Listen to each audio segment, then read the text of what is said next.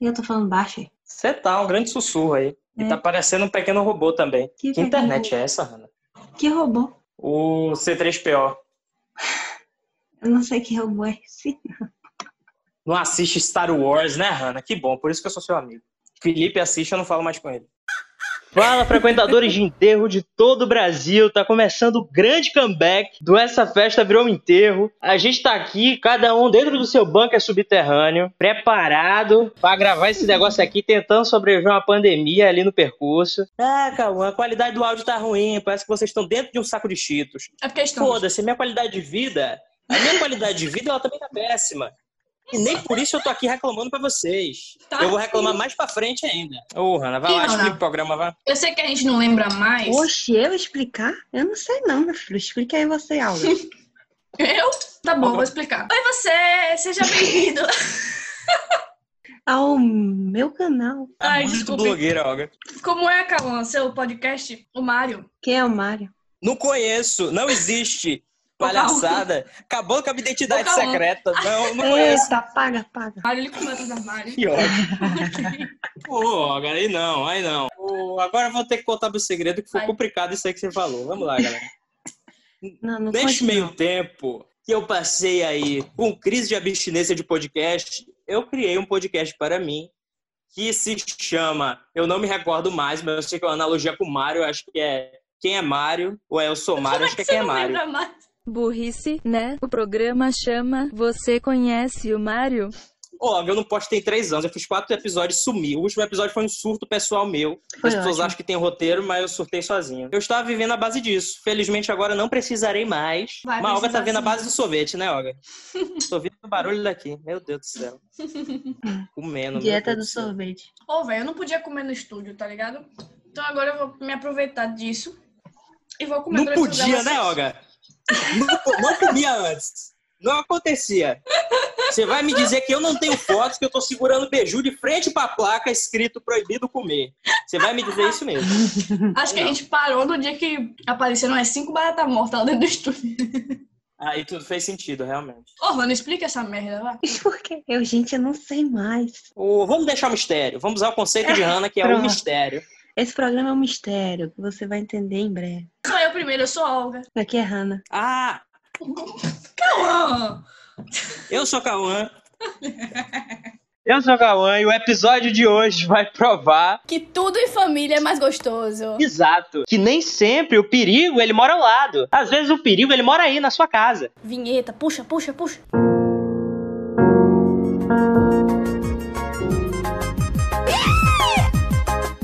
Gente trouxe aqui uma pauta quentíssima, né, galera? Uma pauta que está Muito pegando quente. fogo, Acabou menino. de sair do forninho de Giovana. Ui, me queimei. Sim. Quem vai falar agora é de flor de lixo. Que supostamente eu vou botar esse crédito aqui pra. Né? O direito da dúvida. O medo do su- processo. É, não, ô, calma, eu já não tenho mais medo de processo, não, sabe? Só venha, venha. Mentiu, Uma hora vai Olga. aparecer, entendeu? Vai ter que vender teus bichos, Olga. Vai ter que- Vai ter que Ô, vender os bichos, que é a única coisa que tem. Olha, ó, eu tenho uma gata que tem problema neurológico, a outra não tem um olho. Tem uma que tá perdendo os dentes. Você acha mesmo que alguém vai pagar alguma coisa? Olga, é a única coisa de valor que você tem, Olga. Você vai fazer o que mais? Cale a boca que.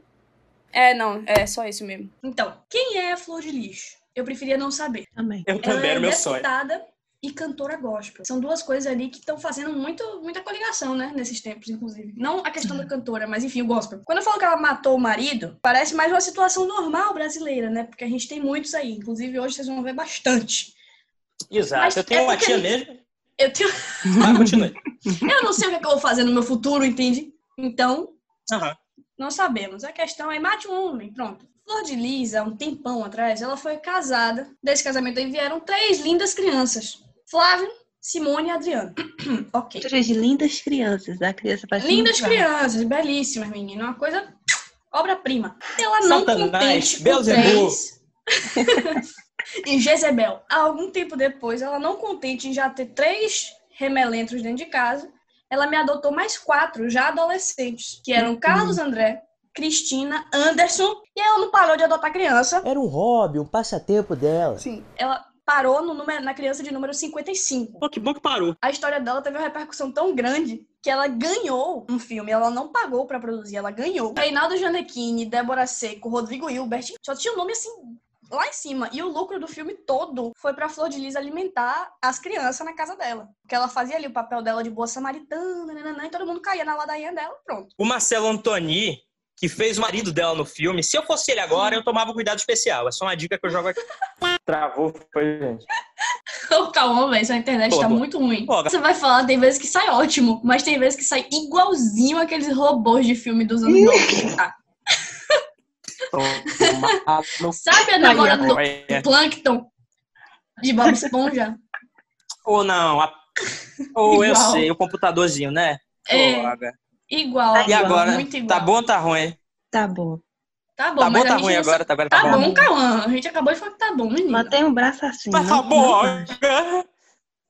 Acabou de bugar de novo. Tomar no. Pois então, a Simone, filha biológica de Flor de Lis, ali, a questão genética, sangue do meu sangue, começou a namorar com o irmão adotivo, o Anderson, que a gente deu ênfase ali atrás. Acontece. Incesto, né? Coisa linda. Não é incesto porque era de sangue, vamos botar assim. Tinha mais 55 crianças. Ô, ô Rana, é o seguinte, quando você tem Deus. 55 crianças em casa, eu acho que você não consegue lembrar o nome dos seus próprios irmãos.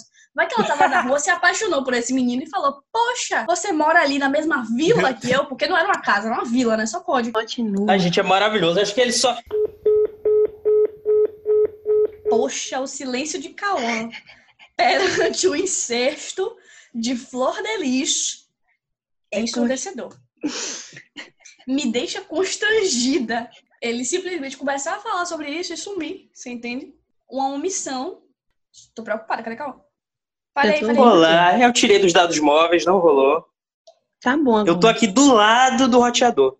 É melhor. Pronto, tá ótimo. Vai durar pouco. Vai durar pouco, é isso que quer dizer. Eu acho que eles só descobriram que eram da mesma família quando se pegaram transando dentro de uma casa e notaram que todos moravam ali. Poxa vida. Deixa eu você conhecer aqui a minha sogra, Ô, que também é minha mãe. Enfim. Que cena constrangedora, viu? Imagina que, Que também- loucura. Que também é minha mãe. E que é minha futura esposa. Até o momento, o Hum, relacionamento tava indo uma coisa linda ali, ó. belezura. Muito bonito. Até o momento em que Anderson virou pra Simone e falou: Simone, meu bem, eu estou apaixonado por outra, não vamos dar certo. Fica com Simone chorou, Deus. sofreu. E seria uma coisa até normal, acontece, né? A gente não comandaria os sentimentos da gente. Só que o problema é que a pessoa pelo qual o Anderson estava apaixonada, a noviça, era a mãe dele, né? Quase uma noviça mesmo. Era a própria Flor de Lis, a mãe dele. Eles se casaram, né? E Anderson tomou a frente do dinheiro da família. Ele estava ali gerenciando. Ele começou gerenciando só a parte da igreja, nananã. Até que ele começou a gerenciar todo o dinheiro da casa. Que era basicamente o dinheiro da igreja mesmo. Exato. E aí vocês acompanhem comigo o raciocínio. Imaginem aí na casa de vocês um telão com várias linhas vermelhas assim, sabe, pontando pra cada nome. E aí vocês botem na cabeça que o Anderson ele passou a ser marido da própria mãe, padrasto da ex-namorada e tio dos irmãos. Nem o PowerPoint de Lula foi tão difícil. Irmãos. Os outros 54. E, e padrasto dele mesmo também. Tem isso.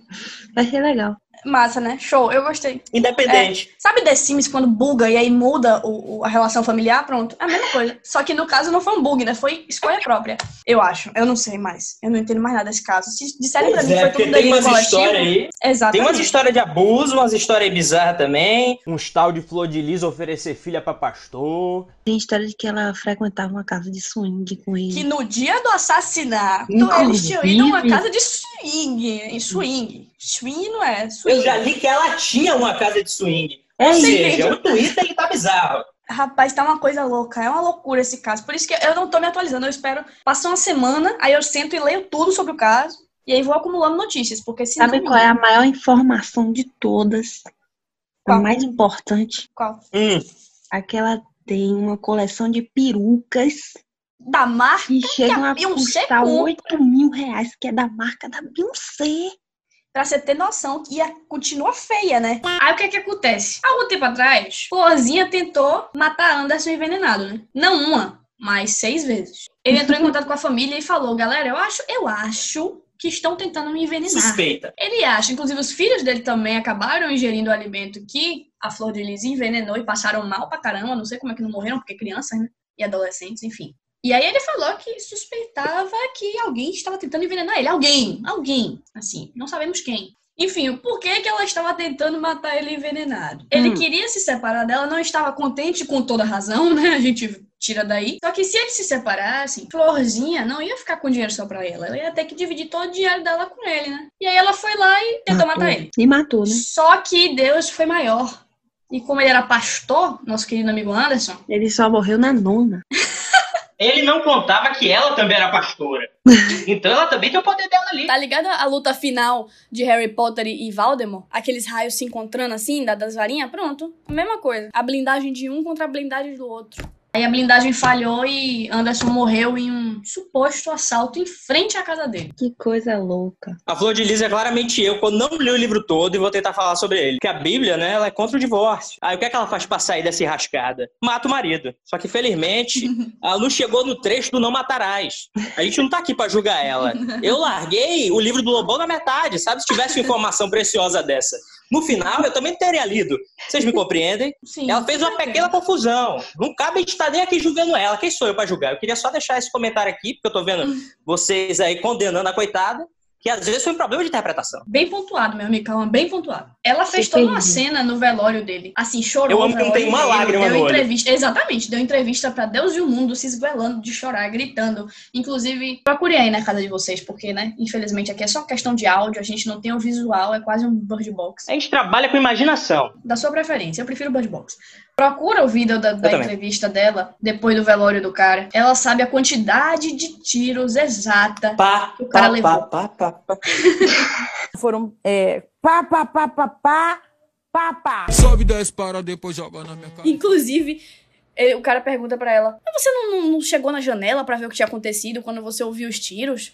Na lista, ela, não, eu jamais ia imaginar que era alguém da minha família. O carro estava na garagem dela. Na Que garagem.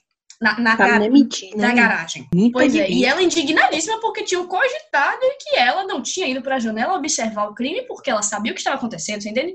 Ô, Olga, caso a é mulher não é verdade. fofoqueira, Olga, pelo amor de Deus. Ou calma, mentindo, né? Que ela, que ela é da, da igreja. Ah, então é fofoqueira. E a investigação foi, a investigação lá, nananã, a perícia concluiu que Flor de Lis estava envolvida no crime, logicamente. É e um não só choque. ela, mas todos os filhos biológicos. E a primeira temporada dos filhos adotivos também. A primeira, que ódio, Olga. Primeira Pare com isso, temporada. na moral. Eu vou fazer o quê, porra? Você tem, tipo, é, tá aqui em Grey's Anatomy, essa temporada atrás de temporada ali, ó, meu filho. Que nada. Toda a Season 1 de Game of Thrones estava ali envolvida realmente. Exatamente. Inclusive, eu venho aqui reiterar que é a nossa Cersei brasileira. Ela tá aqui honrando o nome dos fãs da série. É, ah, importante ressaltar que a Flor de Lis, ela pode responder por cinco crimes. Ela só não tá presa ainda porque ela tem proteção por ser deputada, né? Mas Um ela vai responder por cinco crimes. coisa linda. É, Além de Homicídio triplamente qualificado, é associação criminosa, falsidade ideológica, uso de documento falso e tentativa de homicídio pelas oito vezes que ela tentou matar ele envenenado. Meu Deus, essa mulher não vai sair da cadeia, não. Mentira, vai sair porque é rica. O Cauã, ela não vai nem entrar, Isso é né? verdade, eu não duvido nada. Os outros que também estavam envolvidos ali, ou seja, um quinto da família dela, já tá presa. Todo mundo E ela lá, do lado de fora, plena. dando entrevista pra Cabrini, uma loucura. Loucura, inclusive assistam essa entrevista, porque, porra, vocês vão rir muito. Se eu conseguir metade da frieza de Cabrini nessa entrevista, eu tô feliz. Porque é pra ele não ter soltado uma gaitada na cara dessa mulher todas as vezes que ela falou que não, eu não tô envolvida nunca. Eu? Eu? Você está dizendo que eu matei o marido? Sim, senhora, estou. Eu amo que ela é pró-vida, né? Porém, depende. Vida de quem? Já nasceu? Quer controlar as finanças da minha igreja? Inclusive, na igreja, ele, ela prega muito sobre família, né? Só vou deixar isso aqui. Ela fazia uma hierarquia, né? Dos filhos dela. Tinha uns Sim. que comia bem, uns que comia mal. Uma loucura. A família realmente é uma coisa que ela valoriza. Na verdade, só a primeira temporada dos filhos é que era bem tratado na casa. Dormia em, em caminhas boas, em, comia coisinhas boas. Os outros 75, eles só comiam macarrão com salsicha todos os dias. Pronto. Todos os dias, literalmente. E, e farinha com água, pelo que eu li Um dos Ah, filhos dormia até com ela, né? Importante a gente falar. E aí depois o morreu, almoço mas de. Cauã é isso aí, Olga. Farinha com água, né? Exatamente. Vegano. Exato. É, Na pandemia tá pior ainda, que eu não cozinho, né? Então é isso mesmo, né? Nem piada. Até gatilho você falar isso, Ana. Pare. eu, eu ensinei Cauã a fazer crepioca no início da pandemia. Eu tenho certeza que ele tá Eu fazendo até como hoje. todo dia. Todo dia é a minha refeição. Ah, pra finalizar, só que duas coisas. Uma foi as pesquisas que encontraram no celular de uma das filhas Ou da isso é o melhor de leva. tudo. Veneno que mate rápido. Barra pesada, onde achar. Se ela tivesse pesquisado na Deep Web, ela encontraria com certeza, não estaria correndo esse risco. Mas aqui, quem sou eu pra falar? Não tenho esse know-how. Olga, Disse. Olga, explicando exatamente onde encontrar. e outra coisa é que no celular dela, que ela disse que era um celular comunitário na entrevista pra Cabrini, comunitário entre Isso é uma grande 55 piada. pessoas, 54, o vídeo que um está morto. encontraram em uma conversa com uma das filhas, né? Não lembro, não vou saber dizer qual, né? Porque tem filha pra caralho. a seguinte frase. De repente a filha pode ser até você, Olga. Às vezes a pessoa foi adotada por ela e nem percebeu ainda. Pois é, menino. É um sistema de repasse. É o esquema de pirâmide. Você adota um que adota outros dois. Esses outros Exato. dois, cada um adota três. E dependendo do número de adoções, você ganha um carro rosa. Uma van, né, que é pra caber todo mundo. Um ônibus de viagem. Vá, siga. Um Titanic. Vá, continue, continue. Que ódio, véi. Ai, vou morrer. Sim. Ela falou, encontrar a seguinte frase. Fazer o quê? Separar dele não posso, porque senão iria escandalizar o nome de Deus. Quer dizer, o resto, como o Calão falou, se não tiver envolvendo dinheiro, de fato, realmente escandaliza. Mas envolvendo, jamais. Aí. Aí não. Até porque o primeiro mandamento ali, que estava escrito nas predas, é não tocarás no meu dinheiro. Eu queria deixar muito claro que aqui a gente está trabalhando com as informações que a gente tem até então, né? Então tudo pode acontecer. A, flor, a florzinha tem o foro privilegiado dela, acho possível até que ela cabe numa sentada. Então a gente já vai adiantar aqui a retratação para caso o processinho venha. Me perdoe, a gente não queria falar nada disso, era tudo mentira. Tem o que fazer. Florzinha, Florzinha. meu amor, meu amor, minha querida, e por que não dizer Rihanna brasileira? A gente veio aqui na maior das boas intenções, sabe? Se ficar provado que você não matou seu marido, a gente já pede desculpa pelas piadas e promete que vai te ridicularizar por outros motivos. A coisa de ser pra vida, Tipo ser do discurso de ódio, exato, discurso de ódio, do discurso de ódio da igreja, Discurso de Édipo. Exato. Aí faz sentido mesmo, é de Édipo mesmo a situação. Mas era mais o problema que o cara que morreu tinha. Enfim, a gente tem bastante material pra chacota, então se sair de cena a coisa do, do assassinato do marido, a gente usa outros. Tá? Era só esse o recado.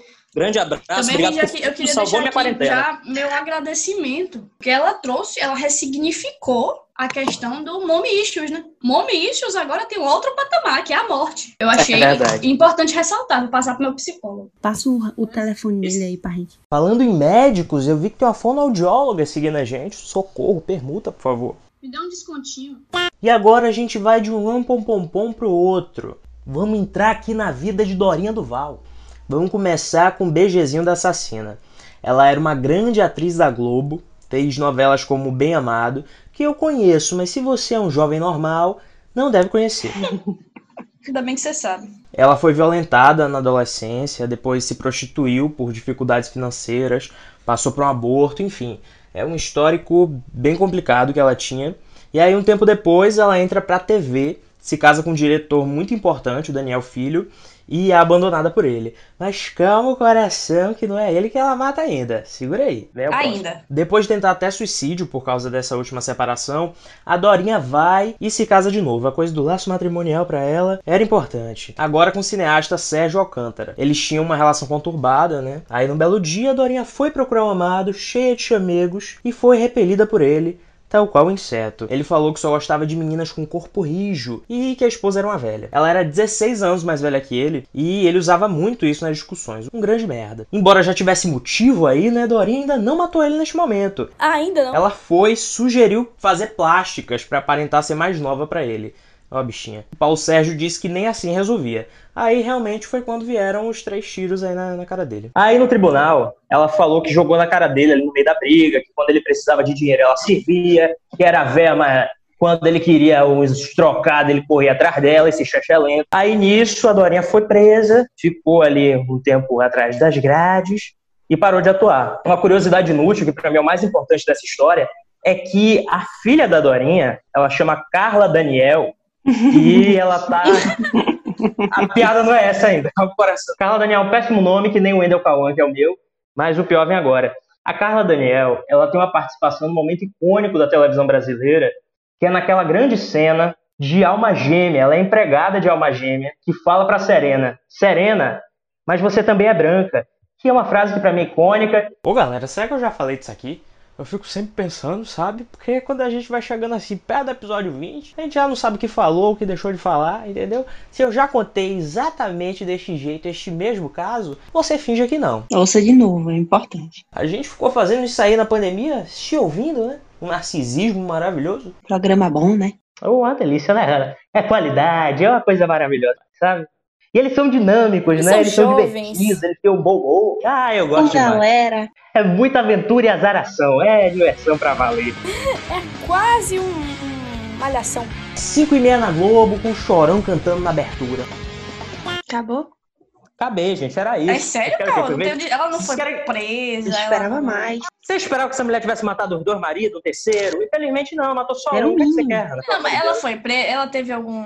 Ela foi presa uma vez, ficou um Ela tempo um presa, foi solta, foi julgada de novo, foi presa de novo. É uma situação incrível a dela. Ela É uma lançou livro, não biografia. tem, Cal, um livro? Tem a biografia, ela comenta disso, que o cara falava mal da aparência dela e tal. E hoje ela é artista plástica. Faz um trabalho aí muito lindo com plásticos. Ela faz reciclagem, cata na rua, é muito bonito o que ela faz. Pronto, pelo menos tá ajudando a natureza, né? É, né, galera? Como tudo que a gente fala aqui, os traumas sempre começam na infância, né? Aquela coisa Foi assim triste. comigo. Pois é. O caso desse rapaz chamado John List não foi diferente, infelizmente. Ele, os pais dele eram super protetores, não deixavam ele brincar na rua, porque tinha medo que ele se sujasse. Hoje em dia a gente até entende, a gente não julga mais essa pessoa aí. De Tá forma alguma. A mãe dele obrigava a ler a Bíblia com ela todos os dias. Aí eu já. Agora eu julgo. Ô, gente, nu- nada bom sai disso, sabe? Nunca. Nun- em momento nenhum da história, isso. isso bom, porra. Forçação religiosa, né, Olga? É, isso nunca, em momento nenhum, funcionou. Eu acho muito legal você deixar a criança ser criança, né? E viver a vida dela. E sei lá, Uhum. quando ela crescer, se ela tiver um chamado, escolher, se ela né, se o que fazer. conectada. Virou uma pessoa Exatamente. frustrada. Ana, para de também- falar de mim. Tá acontecendo o que aí? Ô, Cauã, eu peguei essa bibliografia. Ah, obrigado. O meu aniversário foi recente, né? Você tá trazendo essa homenagem. Inventei um pseudônimo. Boa, boa. Pseudônimo. Enfim, ele cresceu com problemas com os pais e frustrado. E assim que teve a oportunidade, ele caiu fora de casa, né? Fez bem ele. Só que ele errou mais uma vez. Foi fazer faculdade de administração. Piorou tudo. Ô, amigo. Ladeira abaixo. O início de um sonho. Tudo errado. Matei todo mundo. Um tempo depois ele conheceu Ellen. A questão é que depois que É. eles se casaram, foram morar juntos, só que a mãe dele odiava a Nora. Mais um caso em família, que coisa linda. Ela passou da biografia de Cauã pra minha, né?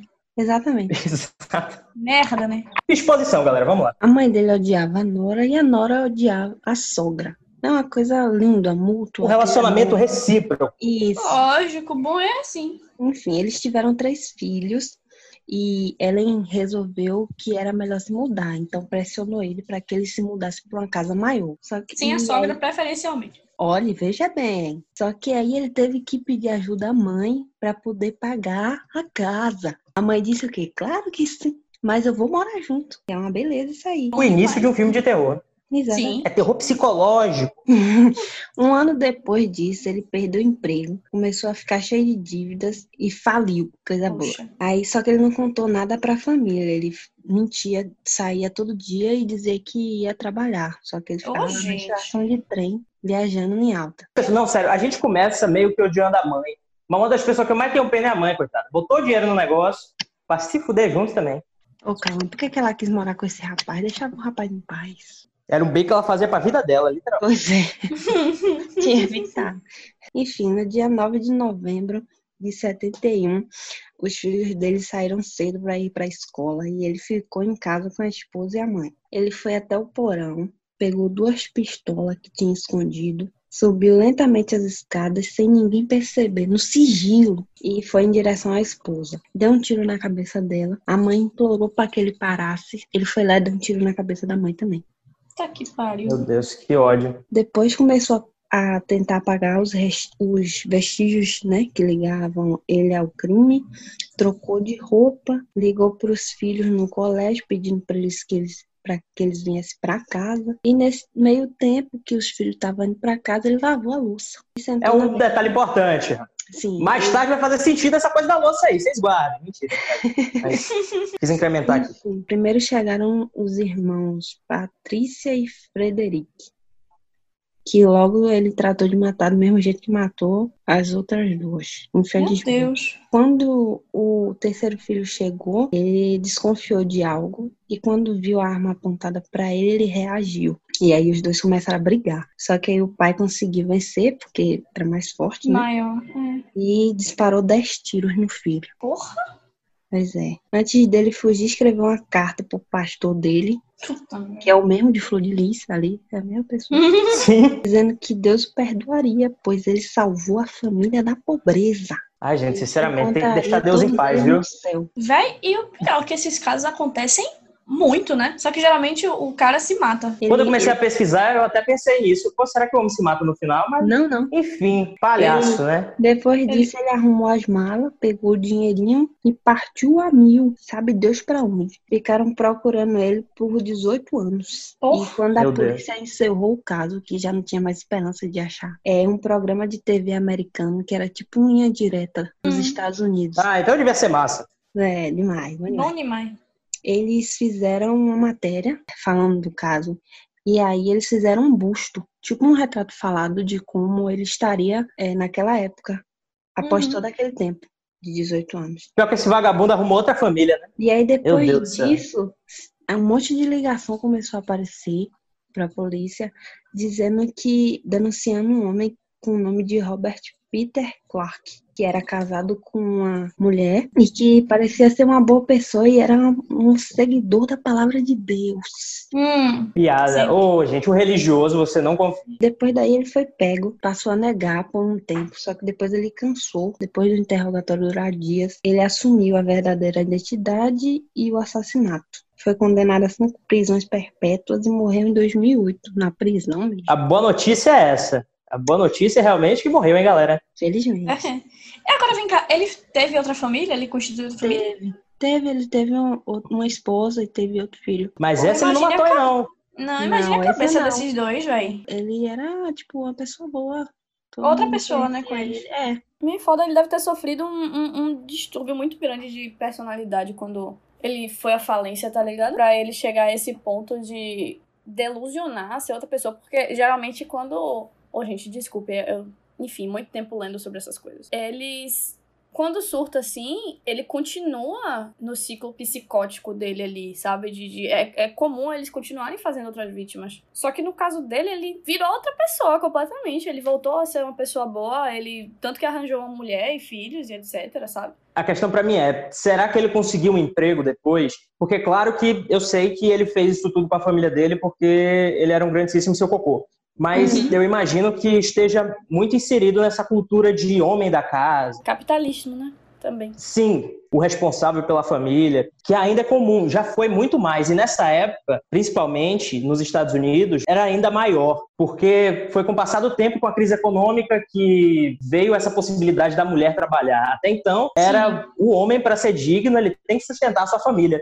E quando Exato. ele se viu não conseguindo sustentar essa imagem idealizada, ele surtou e saiu matando todo mundo. O que pra mim não encaixa realmente é ele não ter se matado. Eu acho que a partir do momento que ele assume uma nova identidade em um novo lugar, ele matou esse eu interior aí na cabeça dele. E aí ele conseguiu organizar isso e assumiu essa, essa nova persona. Mas, Exatamente. Eu vou enfim. dar uma pesquisada depois sobre. Essa aula de semiótica agora, Calan. Nunca mais eu tinha escutado a palavra Inclusive, persona. é, inclusive, quando ele foi interrogado, perguntaram por que você matou a sua mãe também. Aí ele disse que tinha prometido ao pai que não podia deixar ela sofrer. Que ele estava na pobreza era sinal de sofrimento. Eu imagino que ela foi assassinada felizona, né? Aham, só tava implorando que não fizesse. É uma boa interpretação que ele fez. O meu outro caso é o caso do Marcos Matsunaga, que era o diretor executivo da IOC, que foi, como é que eu posso dizer? Esquartejado pela esposa. Bota na tela aí, galera. Ele esperava pizza, vai receber tiros.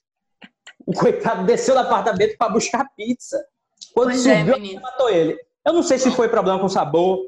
Não sei Ele ali se foi que tinha pizza, né, cebola, que ela não queria. Eu acho que ele, é, eu acho que foi a questão da azeitona, sabe? Pode Tem muito ser, esse olha. costume aí de botar Oh, azeitona quando a pessoa não perde, e aí. E aí, às vezes, a pessoa reage mal, né? Vezes né? Lógico que somos nós pra julgar, né? Eu, por exemplo, como azeitona, então eu não teria problema, mas sei lá, uma rana. também. Um Cauã, Eu se bota um como frango azeitona. ali. Cadê a boca? Entendeu? Se bota um frango, porque meu amigo Cauã uma vez foi pedir um quiche lá na faculdade e era, era de. Ele pediu de alho poró, lógico, e a moça deu um de calabresa, que ele não percebeu inicialmente que era calabresa. Ô, Olga, conta isso não. Minha militância vegetariana vai cair por terra. Só depois ali da terceira, quarta mordida é que ele percebeu que tinha um policial na frente dele pra pegar a carteirinha dele de vegetariano, entendeu? Inclusive, ele passou pelo exame agora no início desse ano, conseguiu readquirir a carteirinha dele. Parabéns, meu amigo, estou orgulhosa. E assim, então, voltando pra o cara da York. Eles começaram a se relacionar em 2004. O Marcos, Uhum. ele era casado. E a Elise era prostituta. Hum, Começamos bem. muito bem. E aí ela começou a ser a amante dele. Uhum. Passou três anos sendo amante dele. Até que ele pediu o divórcio pra assumir ali o amor louco deles. E em 2009 eles se casaram. Que erro. Ele sempre usava o fato de ter tirado ela daquela situação como argumento nas brigas. Ele falava, não, que eu tirei você das ruas, que não sei o quê, se você me perder você não vai ter nada, que não sei o quê. E ela não Ameaçava tirar até a filha. É. E tem uns caras que é abusivo pra caralho. Nada justifica, né? Quer dizer, tem coisas que Exato. justificam. Nesses casos aqui específicos, não justifica nela ir ali ter matado o companheiro. Podia ter brigado na justiça, ter perdido, que é o que ia acontecer. Mas, beleza, não precisava matar. Mas a gente tem que reconhecer, né? Que o cara era um grande filho da puta, o seu York era um marido abusivo. Algumas semanas antes dela matar ele, ela começou a desconfiar que ele estava ali vivendo uma vida dupla, né? Porque vídeo passado dele, né? Então, um histórico bom, né? propenso ali a fazer isso. E ela resolveu contratar um detetive particular. Isso é muito white people problem, uma pessoa que é rica o bastante pra contratar um detetive pra saber se tá sendo corno. Eu descobri que eu tô sendo corno, eu vou falar, tudo bem, eu entendo. É a corna que dirige o carro dele. Você lembra? Infelizmente. Infelizmente. Era a Olga que dirigia. Pegou na Mas. Aí ela tava viajando, tava no interior do Paraná, visitando a mãe. tava no interior do Paganá, Olga, é verdade isso que ela tava no É, tava no interior. interior do Paraná. TBT, galera que lembra, Não lembra. explica essa piada, pelo amor de Deus. Quem lembra, lembra. Quem não lembrar, infelizmente. Vá pros episódios anteriores e saiba mais sobre que os é casos de Hannah. Vamos seguir. É, pois é. Que ódio. Enfim, aí ela tava possessa, né? Que descobriu ali a traição do marido de fato, estava ali comprovado diante dos olhos dela com imagens. E aí ela resolveu voltar pra casa. Chegou em casa, a babá da filha dela foi embora. Ela pegou uma pistola 380. Eu não sei o que isso quer dizer. Eu não sei, infelizmente não tenho esse conhec- conhecimento, mas aparentemente é uma pistola muito grande, que foi presente do, do marido dela, do Marcos. E atirou nele na cabeça. Logo depois ela esquartejou o corpo ali em seis partes. A cabeça. não satisfeita. Ah, lógico, ela precisa se desfazer do corpo de algum jeito, né, Hannah? Por favor. Nem todos nós temos ácido em casa. Ela cortou na cabeça ali os braços, o tórax e as pernas. Aí na manhã seguinte, um pouquinho antes do almoço ali, né? Ela, é importante frisar. Momento bom. Não vem canibalismo aí não, por favor. Me, me prometa aí. Não, canibalismo não vem. É a especialidade de yoga aqui. Exatamente. Eu fiz um, eu tenho um livro de receitas em parceria com o meu grande amigo que vocês devem conhecer. Chama Jeffrey Dahmer. Ele me passou umas receitas muito legais. Eu vou estar disponibilizando o e-book pra vocês no link Tá da bio menina. do Instagram. Depois descobre que tá sendo investigado não sabe por quê, né, Olga? Vai, prossiga aí, vai. Exatamente, exatamente. Nesse horário, na manhã seguinte, ela foi flagrada pelas câmeras do elevador do prédio dela, saindo do Um apartamento. pedaço de uma coxa, com o pé, com a mão. Exatamente, coçando as Uma costas assim extra. com o braço dele. Ela estava no elevador com três malas e dentro dessas malas estavam ali as partes do falecido. Ela depositou as malas na beira de uma rodovia em Cotia, São Paulo. Só depois de três dias é que as malas foram descobertas, mas só no dia 4 de junho é que foram identificadas como partes do corpo de Marcos Matsunaga. E aí, analisando as imagens do prédio, o pessoal colocou ela como principal suspeita e alguns dias depois ela assumiu a autoria do crime. Ela assumiu que agiu sozinha, ela falou que ninguém ajudou ela, não teve nenhum compasso, e que ela foi motivada pelas infidelidades do marido e pelas ameaças que ela sofria dele. Bicha fria, como é que serra o corpo, o corpo do cara? Exatamente, piora muito, porque ela ainda falou que ela esperou mais ou menos 10 horas antes de começar a esquartejar o corpo. E o, o legista responsável pelo caso falou que ficou meio assim com essa história dela, porque analisando né, o, o estado dos membros decepados, ele concluiu que a cabeça e o braço de Marcos foram arrancados enquanto ele ainda estava vivo. Uhum. Ainda estava respirando quando ela arrancou a cabeça dele, a cabeça. Não tô falando de um dedo mindinho. Poxa, Elise, não vem na minha casa nunca, tá bom? Grande abraço. Vem cá, ó. O quê? Você sair na mão com ela. Tá marcado o seu confronto com ela. Vocês vão ter que sair Tá na bom, mão tudo bem. rapidinho. Ô, Na mão, na mão. uma Ela vai tirar a sua. Ah, é. Olha, Eu, eu vou falar com ela pra tirar o braço esquerdo, porque o direito é. é- a gente tá em um período complicado. é verdade. Muito obrigado pela empatia. Você é uma grande amiga. Tem que tirar o direito. Você é uma colega do a coração. Obrigada, amigo, você é um amigo. Aí, durante o julgamento, a babá, que tinha saído pouco antes do crime acontecer, falou que a Elise tinha comprado uma serra elétrica no mesmo dia. Meu Deus. Bom, Meu Deus, não, essa A mulher. promotoria olhou e falou: de fato, foi um crime um pouco premeditado, né? Mas não Será? foi muito, não. Foi só um pouco. E aí, Elise, obviamente, desde o início insistiu que o crime tinha sido uma coisa passional, porque ela estava sendo traída, nananã. Porém, por ela ter comprado ali uma serra elétrica no dia, a promotoria falou que ela tinha premeditado a morte e, analisando, concluiu que foi para conseguir a herança do marido, porque ele tinha dinheiro pra caralho, né? O cara era uma banda yoke. Nunca mais eu reclamo de ser pobre, sinceramente. Uma coisa dessa nunca aconteceria na minha família. Não tem nada pra herdar. Jamais. Eu não quero ser rica nunca. É mais que nada. capaz da gente se matar para não pagar as dívidas que ficaram do defunto. Aí realmente pode acontecer aí a morte. E aí, depois de sete dias de julgamento, o júri considerou ela culpada. Não sei pra que sete dias, sabe? Ela, enfim. E a sentença dela foi de 19 anos e seis meses. E aí, em 2019, no ano passado, passou pra 16 anos e três meses. E ela tá lá na prisão. Na dela, aparentemente, inclusive, eu não achei muitas informações sobre. Ela agora está namorando com uma moça. Tal qual minha amiga Suzane von Richthofen, que a gente vai falar daqui a pouco. Meu Deus, esse Orange is the New Black Brasil tá maravilhoso. Tô gostando Não muito de é, acompanhar. Teve um paralelo aí que a gente esqueceu de fazer, que é que a ex-namorada de Suzane von Richthofen, na prisão, que era Sandrão, ela tinha namorado com Elise Matsunaga na prisão também. Repare que Sandrão faz parte ali de toda uma questão, a gestão de rebuceteio, né? Pronto, quem é agora? Juan falando de Jeremy Bamber. Bambi. Bieber, não sei. Vem aí mais assassinato por causa de herança. Veio aí. É aquele momento que a gente realmente fica na gratidão porque nasceu Família com 15 pobre, reais né? na conta só. Mentira. Uhum. Olha lá. Mentira, a gente não tem conta. Na Inglaterra, em 85, numa noite, um casal foi morto a bala, junto com a filha adotiva e os filhos gêmeos dessa filha adotiva, né, os netinhos. Embora se diga inocente até hoje, por coincidência, o Jeremy Bamber, outro filho do casal, foi o único sobrevivente. E ele Não. disse que ele estava ali alguns quilômetros do tiroteio, que ele não estava na hora, não viu o que rolou. Este pistoleiro desse Jeremy, ele ainda pegou a arma do crime e botou na mão da irmã esquizofrênica que ele próprio matou. Você vê que desgraçado. Aí ele foi e falou pra polícia que a irmã teve um surto e matou geral. Olha que miséria. Que filho da mãe. Não foi ao contrário, não, desgraçado. Então, só como a irmã tinha o laudo médico e tal, que comprovava que ela era esquizofrênica, aí a polícia foi e deu uma acreditada nele. Mas como o mal por si só se destrói, Mateus versículo 1, versículo 2 da esquerda, a minha esperança com o governo, inclusive, é essa, né? Que o mal por si só se destrói. O Jeremy, ele deu na vista o que, é que tinha acontecido. No enterro, ele chorava e tal, mas quando os jornalistas paravam de tirar foto, ele fazia piada. Ele ria, Oh, ou Deus. seja, ele não sustentou o personagem, tal qual ali a Ristoffen, a Flor de Lis, que fizeram o Wolf Maia, que sabe fazer toda a interpretação, entendeu? Porra, minha amiga Ele não foi pra Ristoff essa é foda, escola. Além desse, desse indício, né, de, poxa, por que, ele tá rindo ali, galera, fazendo piadoca de termo dos pais, da irmã? Mal. Além desse pequeno indício, a polícia ainda achou um silenciador escondido na casa e concluiu que não tinha como a irmã ter matado geral, escondido o silenciador e se matado depois.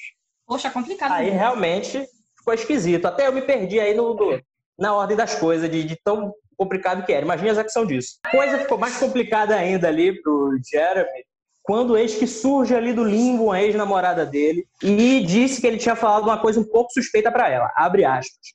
Vou matar meus pais. É hoje à noite ou nunca. Aí realmente ela é um pouco poxa, será, suspeito, menino? Será que eu devo falar com a polícia isso aí, gente? Talvez Será que signifique tá alguma coisa. E foi um pouco. Sim. O Jeremy, ele foi considerado culpado por matar os pais idosos, a irmã e os sobrinhos com 25 tiros a queima-roupa. Ó, que cara, Caralho. gente boa, né? Pois é. E ele tá até hoje na prisão aí, garantindo que ele é inocente, culpando a coitada da irmã. Esse caso, ele é muito referido como o caso da Casa Branca, né? E eu fui atraído pra ele por esse clickbait, né? O pronto. Um cara entrou na Casa Branca, matou todo mundo. o presidente. Foi isso que rolou com Kennedy, eu não sabia. Mas não, infelizmente, era uma casa, uma fazenda que era pintada de branco. Você não se engane. Pode prosseguir aí, minha amiga. Eu só queria desmentir aqui essa fake news. Você pegou ele por Clickbait, né? engano, né? Que você queria John e eu surrupiei ele de você, porque você foi burro. Ô, Hannah, eu vou ser muito sincero pra você. Eu não queria esse daqui porque eu tinha ficado muito confuso. Eu, gente, Casa Branca? Será que... Mas não foi nos Estados Unidos? Eu tava tão confuso sem entender o caso Eu realmente queria empurrar pra você, mas eu sou burro, confundi o nome e escolhi esse sem querer. Ainda bem. A gente tem que, Melhor a assim. gente tem que, a gente tem que lidar com a nossa decisão, né? Como pessoa adulta agora. Eu tô tentando, tô me esforçando. Então tá Fui bom. até as últimas consequências. Vamos falar aqui de Suzaninha, que todo mundo já conhece o caso, né? Enfim, Suzane morava com seu irmão e seus pais. Era uma família de classe média de São Paulo. Olha só que coisa boa.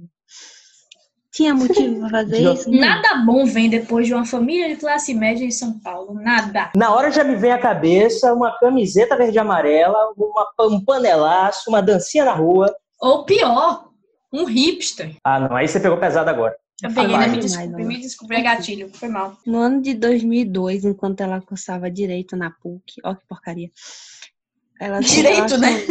É, exatamente. Ela ali tava se preparando pra tentar se ser um defender. Ted Bundy, né? Tal, é, exatamente, é isso que eu ia falar. Parabéns. Ela se relacionou com o Daniel Cravinhos. Grande Daniel. Os pais não, não gostavam muito do relacionamento dos dois, né? Ele era muito obcecado por Suzane e pedia muito empréstimo e dava presente muito caro para ela. E isso não era muito bem visto aos olhos dos pais dela, né? Então, em meio àquele ano, eles proibiram ela de namorar com ele. Eu amo que os pais achavam que os cravinhos eram uma má influência, né? Sim, Mas olha, Pois é, o problema mesmo manipuladora, era a ali no manipuladora que a filha deles tinha, meu Deus do céu, gente. Então, ela arquitetou todo aquele plano, né, para acabar com a vida dos dois, coitados. Enfim, no dia 31 de outubro de 2002, Suzane e Daniel pegaram o irmão mais novo dela e levaram para passear eh, e passar uma noite num cybercafé. Para se divertir ali enquanto ela fazia uma diversão pessoal com a mãe dela e o pai. Que frase errada. Pois é. Que? Corte. Corte não, você vai deixar agora, por favor. Não, você vai cortar, calma. Você vai deixar. Já deixei, vá, siga. Eles foram buscar a Christian, que era irmã de Daniel, e os três foram para a mansão. Enfim, os irmãos mataram o casal Ristoffen enquanto eles dormiam, levando marretadas na cabeça. Cacete. Todos que Deus, eu que peguei, os dois que eu peguei aqui foi negócio de cabeça. Ah, é, amigo, eu acho que isso aí quer dizer alguma coisa seu futuro, viu? Cuidado, passa a sair de capacete. Enfim, enquanto o crime acontecia, Suzane estava na biblioteca, lendo um pequeno livro. Meu Deus, ela Puta, né? pensou em tudo, né, pra não se incriminar. Meu Deus, o álibi. Nossa, Isso. essa mulher é podre e É um gênio do uma mal. mente fizeram um mapa ali mental dela, se eu não me engano, e eu acho que eu tenho aqui, deixa eu ver. É, fizeram essa avaliação de saúde mental dela e concluíram que a, que a Suzanita é uma assassina egocêntrica, narcisista e manipuladora que matou os pais sem culpa nenhuma. Geralmente as pessoas que cometem crimes desse tipo, por exemplo, matar seus pais velho, quando chega na É. cadeia, a galera não curte muito, se revolta e tal. Exatamente. E ela convive lá de boa, arranjou namoradinha. Por quê? Porque ela é uma mente manipuladora desgraçada demais.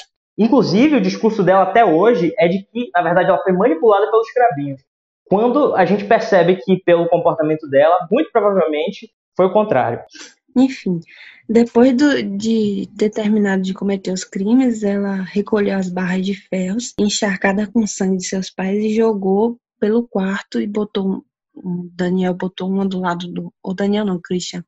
Colocou uma do lado dos pais dela e as outras deixou no chão para que os policiais achassem que eles foram vítimas de um latrocínio. Ela bagunçou tudo no quarto, jogou o documento no chão para que ela não fosse suspeita. Aí depois disso eles levaram uma mala cheia de dinheiro contendo de 5 a 8 mil reais e começaram a criar, a forjar os álibis. O Christian foi para casa, ficou ali perto da casa dele e o casal Daniel e Suzane foram para um motel e só saíram da suíte lá presidencial às três da manhã para buscar o irmão dela no, no cybercafé. Meu Deus, o menino ficou largado lá. Sim, Até três da manhã. Pois. é. Bobagem. Quando a polícia descobriu, Suzane fingiu para as autoridades aquela grande cena de sofrimento que ela fez no enterro, né? O irmão e tudo mais, aquela coisa toda. Um grande drama. Eu tenho uma pena desse irmão, gente. Nossa, assim. Um trauma, né, velho? Nossa, e carregar o sobrenome Richthofen, né? O peso desgramado. A última notícia que eu tive dele, se eu não me engano, se eu não me engano, foi quando encontraram ele vagando, completamente perturbado e todo ferido e sem falar coisa com coisa. Ele foi graduado, fez doutorado e hoje está completamente perdido da cabeça. Enfim, um- alguns dias depois ela confessou o crime e Daniel e Christian também. E aí o caso se tornou aquela novela, né? Como todo crime que acontece aqui no Brasil se torna, né? Uma coisa midiática. Ela deu várias entrevistas, inclusive, para a TV, contou diversas versões dos acontecimentos e, de quebra, ainda passou férias no litoral paulista, depois que ela foi solta em abril de 2006. Mas depois de um tempo, no fim, os três foram condenados, né? a cerca de 39 anos de prisão cada um. E estão lá presos, saindo de vez em quando. Eles têm direito O a sair dos né, com pais. Dia comportamento. dos... Eu, calma aí, eu esperei alguém fazer a piada e eu faço. Véi, é sério, é surreal. Dia dos pais pra eles e dia das crianças pra Nardone é foda, velho. Porra, assim. A tomar no seu. Olha, Ai. sinceramente. Enfim, Faz eu não fui nenhum. muito profunda nessa, nessa análise, porque eu acho que todo mundo aqui. Ô, minha filha, se você fosse ser profundo nessa análise, é- o programa ia ser seu. Porque o que tem pra se falar desse É caso. isso. Já teve tanta repercussão até hoje. Tem, que inclusive, vai virar Uhum. filme agora, né? que Eu imploro. Já virou, Meu né? sonho. Não fale desse filme pra Pô. mim, não, e pra Cauã, porque é gatilho. Algum de vocês aí, for hacker, por favor, vaze Hackei esse o PC filme. de Lana Casoy Por favor. e roube esse filme. Não precisa nem mandar pra mim especificamente, gente. Manda pra Netflix, vende sem ela saber, depois dá o dinheiro de volta pra essa mulher que ela é demais. Mas, por Era favor, incrível, é mulher disponibiliza. Poxa, que sacanagem que a gente tá passando, viu? Coronavírus, eu não vou te perdoar jamais. Nunca nessa vida, meu Deus. Depois de não ter tido experiência muito legal com semiótica aí na minha trajetória, estou me pegando estudando semiótica ultimamente. E as entrevistas dela são um prato cheio, né? Você vê as primeiras, as mais antigas, é roupinha rosa, estampa da Mini, bem infantilizada. Menina, ela é filha do papai, ela é filha da mamãe, ela é uma criança, ela nunca faria isso. As mais recentes também, aquela atuação doce, o corte de cabelo, tudo é imagético assim. E faz muito sentido, né? Porque no final tudo é imagem, imagem de estudo. E Uhum. quem se inspirou nela recentemente foi a dona Sari, né? Responsável pela morte do filho da empregada doméstica. Grande. Sim, Pois é. Grande filha de que eu espero a- que exploda. querendo passar a imagem de a boa moça, né? Ai, eu tenho. Exato. Gente, o povo não entende que isso já tá manjado, né? Infelizmente. Uhum. Não entra na cabeça Não, desse povo que é assim. Não, Não, tente. tá manjado, tá manjado pra gente. Mas pra dona de casa, pras pessoas massa, que, né? por exemplo, a gente como estudante de comunicação, pra quem não sabe, a gente é, embora fale muita merda, se comunique mal.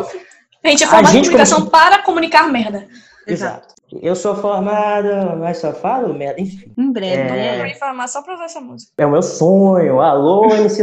Como eu tava dizendo, pra gente que já dá essa importância maior pra imagem, claro que a gente olha e vê aquela mulher com terço na mão, de branco, aquele corte de cabelo, é, todo certinho ali, aquela coisinha bonitinha, ela se colocando não na posição de madame, maquiada, que é o que ela é, uma pessoa rica, se colocando na posição de uma cristã como eu e você, a gente olha e vê, puta que pariu.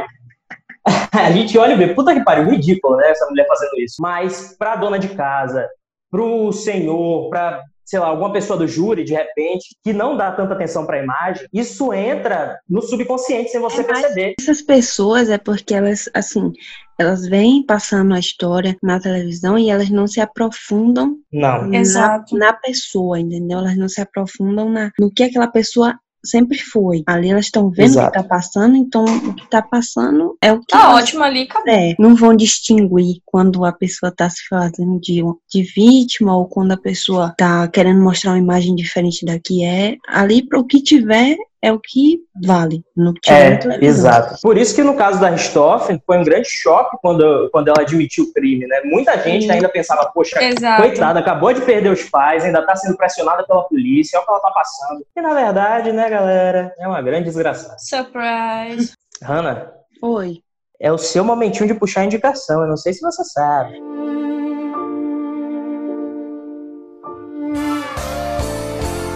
A minha vida está na motorzinho. Eu vou puxar a indicação aqui para um hacker invadir o computador de Lana Casoy e liberar o filme de Susana Ristoff. Pronto, puxei Por indicação. favor, os dois. Não, fale, não peça só de Suzane, não. Peça dos cravinhos também, porque são Pronto, dois. libera né? aí, libera aí, libera aí. Oh, meu Deus, eu nunca vou esquecer. Sabe que o Cinemark tinha feito uma casaria de filme. Você comprava o ingresso Que E assistir os dois filmes, sabe? Pô, No mesmo dia, Pô, meu Deus, meu que sonho.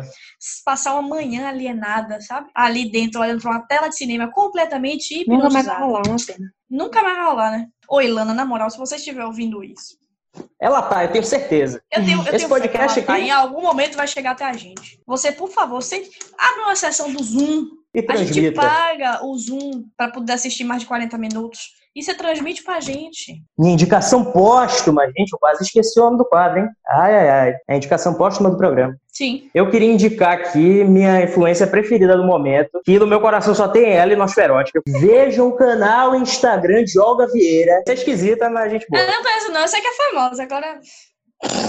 Que raiva. Gente, assistam o canal dessa pessoa incrível. Poxa, assistam mesmo que dá trabalho, sabe, cara? Dá trabalho. Ela fez um vídeo sobre a Flor de Lis, inclusive. Olga produziu um dos melhores vídeos que eu já vi no site Instagram. Eu diria até o melhor. Enfim, galera. Minha amiga Olga é uma das pessoas mais inteligentes. Inteligentes é foda. Uma das pessoas mais inteligentes e criativas que eu conheço. Era tão mentira que eu gaguejei. É uma das pessoas mais inteligentes e criativas que eu conheço. Poxa, calma, meu amigo. E Muito ela- obrigada, mas eu só consigo fazer isso porque tem roteiro. Porque se eu for falando, vai ficar blá blá blá blá. Que nem fica aqui, né?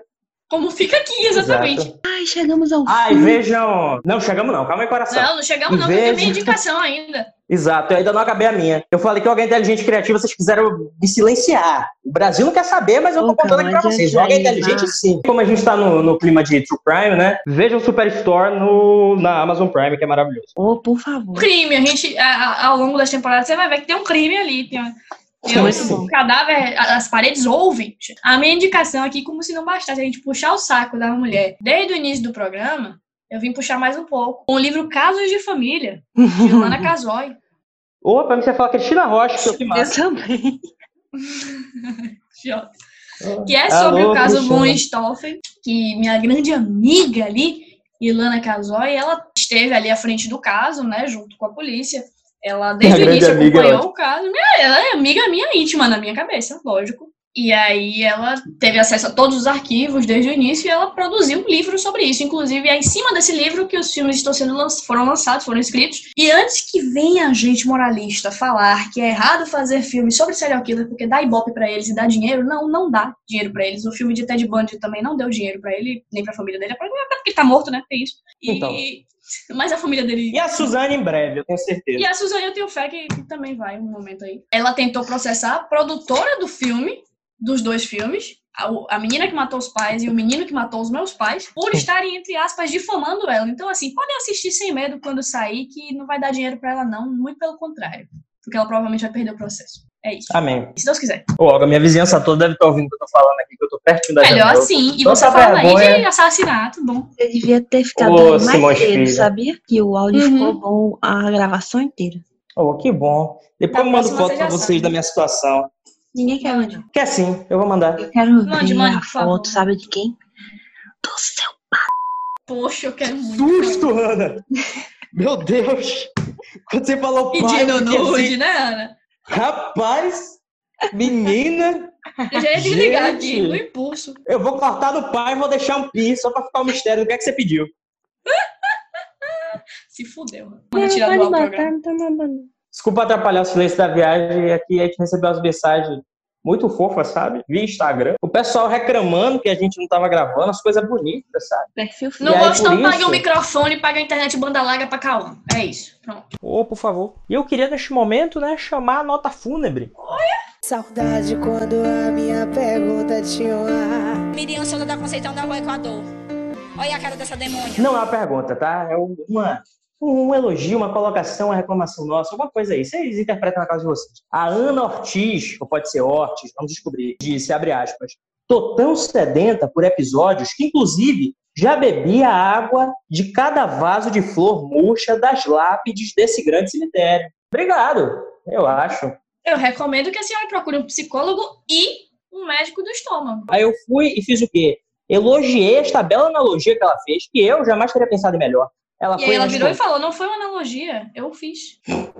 Eu espero que não tenha. Aí ela foi e respondeu: Os índices de dengue associados ao cemitério diminuíram, porque não sobrou sequer água nos pratinhos. Meu Deus. Não apenas apoiamos esse pode crente, como também promovemos um grande serviço de saúde pública. Chora bom sumário. Adorei. Aí eu fui, tive que stalkear ela, infelizmente. Fui obrigado a fazer isso. Aí me deparei com um feed belíssimo. Aí. Ô, Calma, para de stalkear eu, os seguidores, porque da última vez que você fez isso, você deu de cara com uma bunda, né? eu dei de cara com o quê? Uma bunda. Ah, foi verdade. E é É. por isso que eu stalkeio ainda. Vamos lá. Enfim, né? Eu stalkeei ela e aí vi esse feed lindo, elogiei o feed ali rosa com fofão. Aí ela foi e me respondeu: Obrigado. Esse feed foi inspirado pelas lindas cores da nossa grande pequena musa, Tidinha. Eu queria dizer aqui que eu amo quando vocês usam referências dos nossos episódios conversando com a gente, sabe? Eu sinto muito assim que a gente tem as nossas próprias piadas internas, é uma loucura.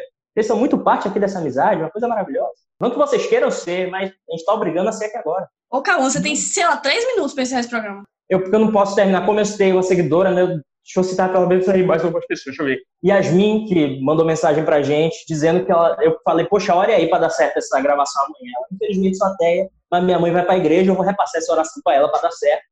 Não deu muito certo aqui, hein? Mas Ainda não. Um grande abraço aí pra nossa ajuda aí. querida Rubinha. Um cheiro, ah, não. Rubinha é, é Que ela estava sensacional, sensacional. Essa nossa madrinha é perfeita. E um beijão pra Clarinha também. Beijo, Clara. Todo mundo aí que ficou aguardando esse meio tempo, vocês são perfeitos. Encerra esse Nosso programa. programa de hoje fica por aqui, porque o cemitério está fechando as portas já. Vídeo que estamos em isolamento, os enterros agora estão sendo com o caixão fechado, lacrado. A gente não podia nem estar aqui.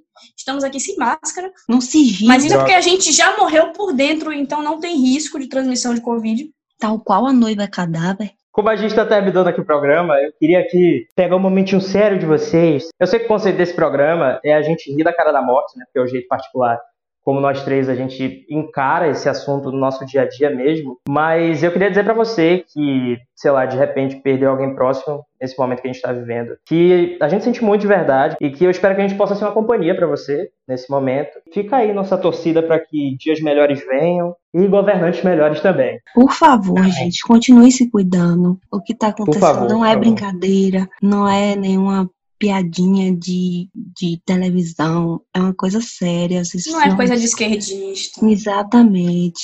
Ô. É, eu não sei o que os governantes aí da sua cidade ou do seu estado estão fazendo ou falando em questão disso, mas provavelmente já reabriu, porque o país todo já está todo reaberto, mas continue se cuidando. A pandemia não acabou só porque o prefeito está sendo responsável. Continue se cuidando e não morram. Se puder evitar, não sai de casa. Saia E se você é que nem a gente, que não tem medo da morte, tenha medo de matar outras pessoas. Por favor, Exato. é importante. Nunca mais vou perdoar o coronavírus por ter me feito falar sério aqui nesse podcast, tá bom? Fica com Deus. Beijos. Bye. Não, Termine não. aí, Ana. Oi? Termine aí. Calma, calma.